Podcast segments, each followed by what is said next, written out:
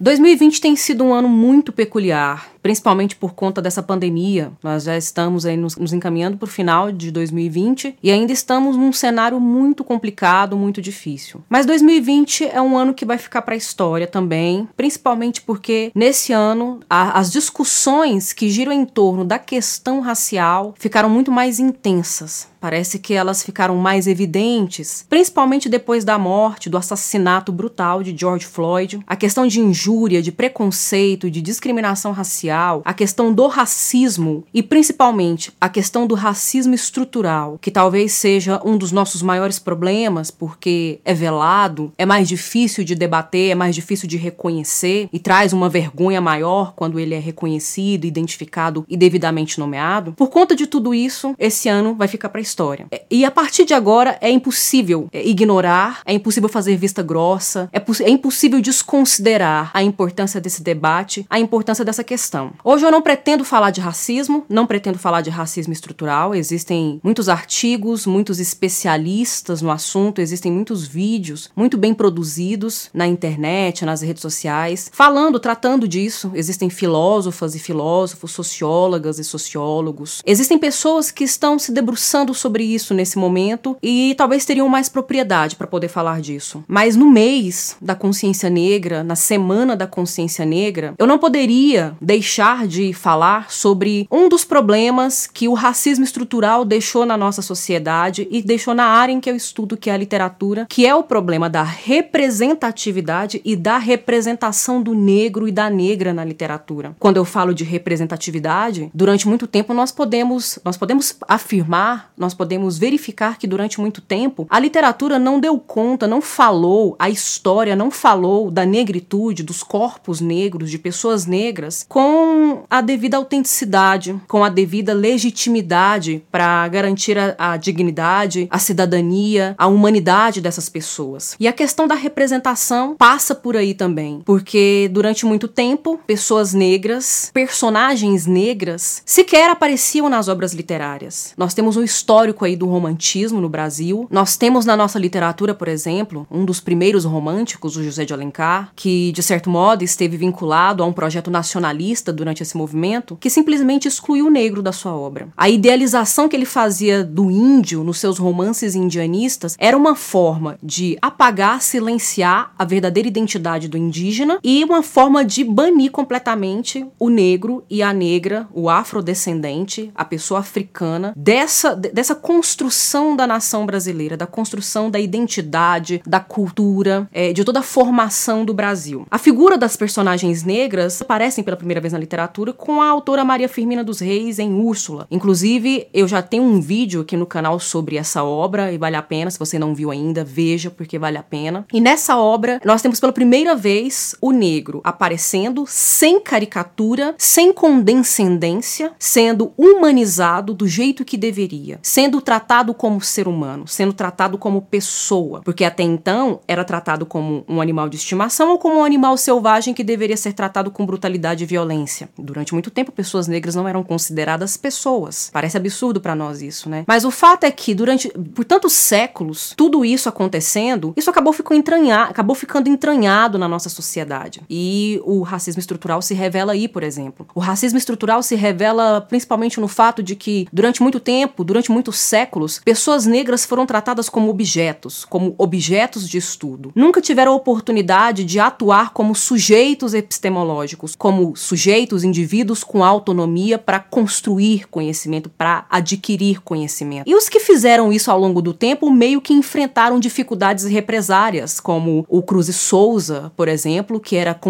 competentíssimo, mas nunca exerceu uma profissão à altura da competência e da genialidade dele. Ou o Lima Barreto, que nunca conseguiu fazer parte de grupo de grandes escritores, da Academia Brasileira de Letras, nunca conseguiu se projetar em vida por conta da cor de sua pele. E isso se resvala até hoje hoje nos nossos dias. Se a gente tem um problema é, no que diz respeito à negritude se projetar dentro da literatura, e estamos falando ainda de autores homens, né? Eu falei de Cruz e Souza, eu falei de Lima Barreto, ao Machado de Assis também, que embora não tenha sido apagado e silenciado do cânone, foi, passou por um processo de branqueamento durante muito tempo nos livros didáticos o Machado de Assis aparecia branco, coisa que ele não era, porque ele era negro. Mas a questão da mulher negra ainda se faz mais dolorosa, mais pungente, porque além de negra, mulher. E é por isso que hoje eu vou indicar, eu vou sugerir, eu vou dividir, compartilhar com vocês três grandes autoras da literatura que merecem ser lidas. Vale a pena ser lidas. E se você tem interesse no assunto, um desejo de destruir o racismo estrutural, um desejo de ser antirracista, né, de não apenas não ser racista, mas de ser antirracista, a literatura presta bem esse papel também. Ela, ela fornece a nós informações, subsídios para a gente estudar e para a gente compreender melhor todo esse processo. Porque durante muito tempo, se personagens negras não eram devidamente representadas como seres humanos dentro das obras literárias, que dirá então de pessoas negras que queriam escrever obras literárias? Esse lugar foi negado a elas e a eles durante muito tempo. A negritude não conseguiu participar durante muito tempo porque foi impedida por uma supremacia racial de participar da produção do conhecimento. Mas hoje nós temos três grandes escritoras aqui e que cada uma delas deixa para nós reflexões fundamentais, reflexões é, importantíssimas e urgentes para a gente pensar o lugar da pessoa negra, não só na sociedade, mas na produção de conhecimento, na produção intelectual, na produção cultural, na arte. Porque se durante muito tempo as pessoas negras não tiveram acesso nem a um trabalho digno, muito menos à produção artística, ao lugar de respeito que um artista, que um intelectual alcança, nem isso eles tiveram acesso. Elas tiveram acesso. E é por isso que hoje eu vou falar de duas poetas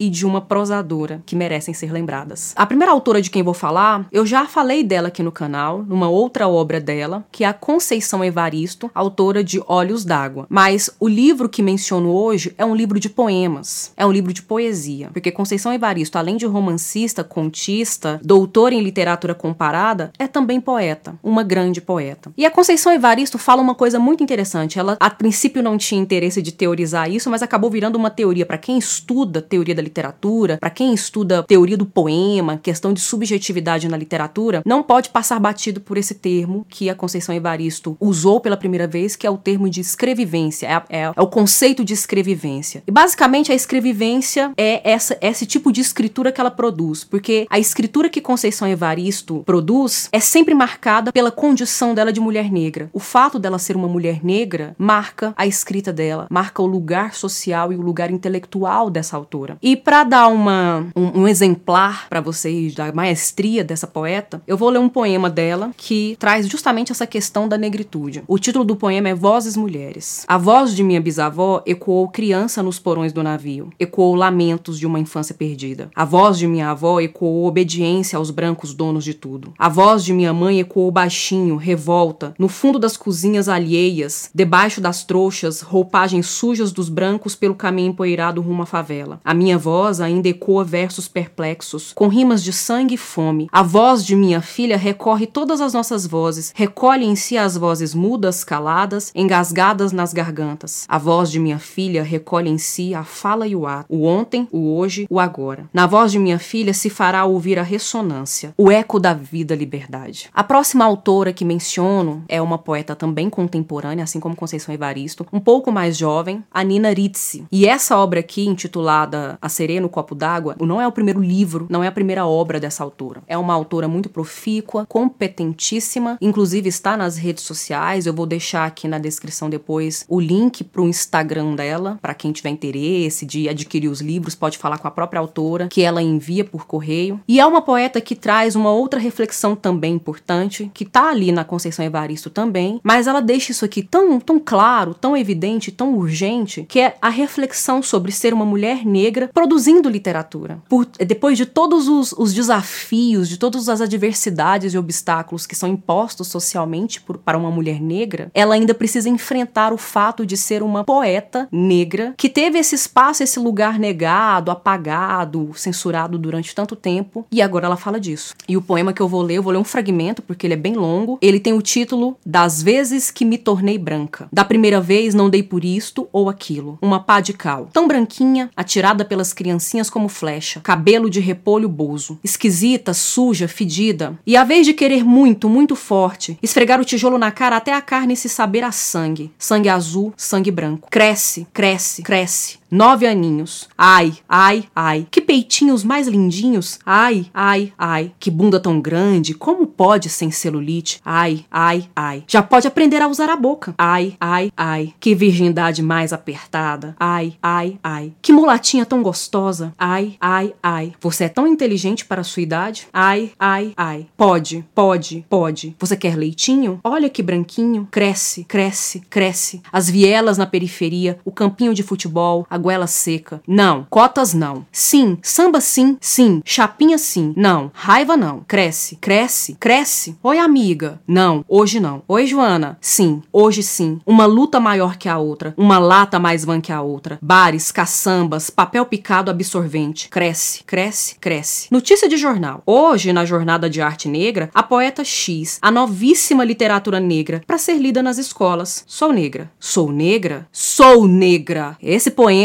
além de refletir, né, discutir sobre tudo que a gente já tá vendo nos noticiários diariamente, mas com uma linguagem muito ímpar, que vai além da simples informação, traz também uma questão muito grave, muito importante, que a própria literatura brasileira já tinha registrado momentos antes e que agora isso precisa ser desconstruído, que é a objetificação dos corpos negros, homens e mulheres erotizados, sexualizados ao extremo, até zoomorfizados, comparados a animais, comparados a cavalos, a éguas. Isso tudo, gente, faz parte do racismo estrutural. Se você já falou, já pensou, já disse algo do tipo, saiba que você está reproduzindo o racismo estrutural. Não, não é elogio dizer que um homem negro que uma mulher negra deve ser bom ou boa de cama. Não, não é um elogio. É objetificação. É racismo estrutural. A terceira obra que eu vou mencionar não é um livro de poemas. Eu não farei trecho de nem, não farei leitura de nenhum trecho dele para vocês, porque eu vou deixar, vou jogar essa isca e quero que vocês tenham a curiosidade, que se sintam instigados e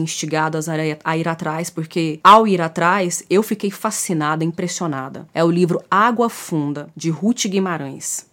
Esse livro foi publicado no ano de 1946. É um romance, como eu falei. Ele foi publicado no mesmo ano de Sagarana, de Guimarães Rosa. E todo mundo que estuda literatura, que tem um conhecimento básico da literatura brasileira, sabe que o Guimarães Rosa era maravilhoso, era genial. O que ele fez com a linguagem nas obras dele, o que ele fez nos contos, em Grande Sertão Veredas, é uma coisa impressionante. É uma coisa de nos deixar embasbacados, embasbacadas. Pois muito bem, a Ruth Guimarães fez esses trabalhos com a linguagem, esses neologismos, essa inventividade, um pouco antes e simultânea ao Guimarães Rosa. Mas por que, que ela não é lembrada? Por que, que não, não se falou tanto dela durante tanto tempo como, como se deveria, como se merecia? Será que é porque é uma mulher negra? Outra coisa importante: todo mundo que também já passou um pouco pela literatura brasileira lembra de Mário de Andrade, um dos nossos maiores poetas, que também era negro, que tinha esse sangue, que tinha essa marca multiétnica. E ele é muito conhecido por sua genialidade e por ter produzido uma obra de, em prosa chamada Macunaíma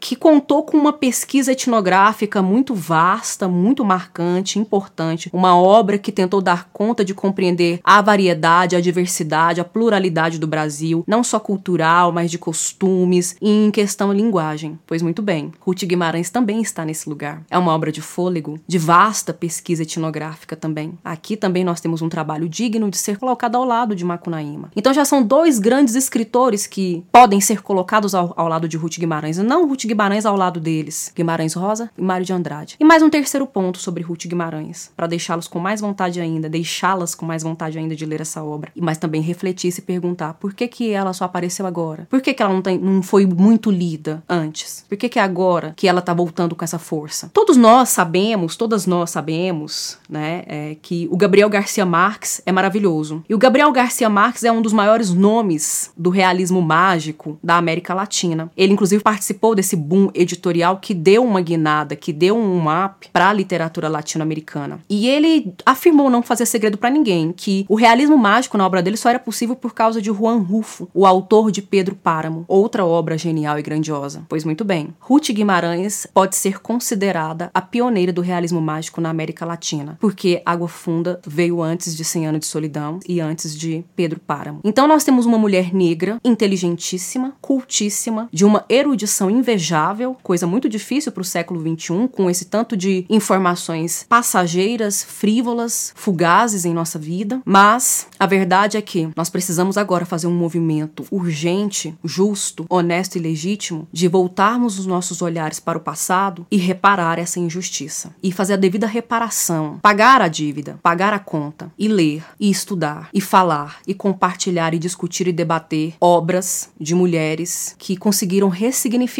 a literatura para além do cânone. Nós podemos falar, inclusive, em um novo cânone. Essa palavra é problemática, né? Porque a origem dela está ligada a sagrado, texto sagrado, texto religioso, algo que é colocado no lugar de santificação. E na verdade, nós não precisamos mais desse lugar, porque nós não somos santos nem santas, nós somos seres humanos, homens e mulheres no mundo que precisam assegurar e garantir a liberdade, a emancipação, a autonomia, a dignidade, o direito de estar no mundo como um sujeito que cria, que produz, que aprende, um sujeito epistemológico.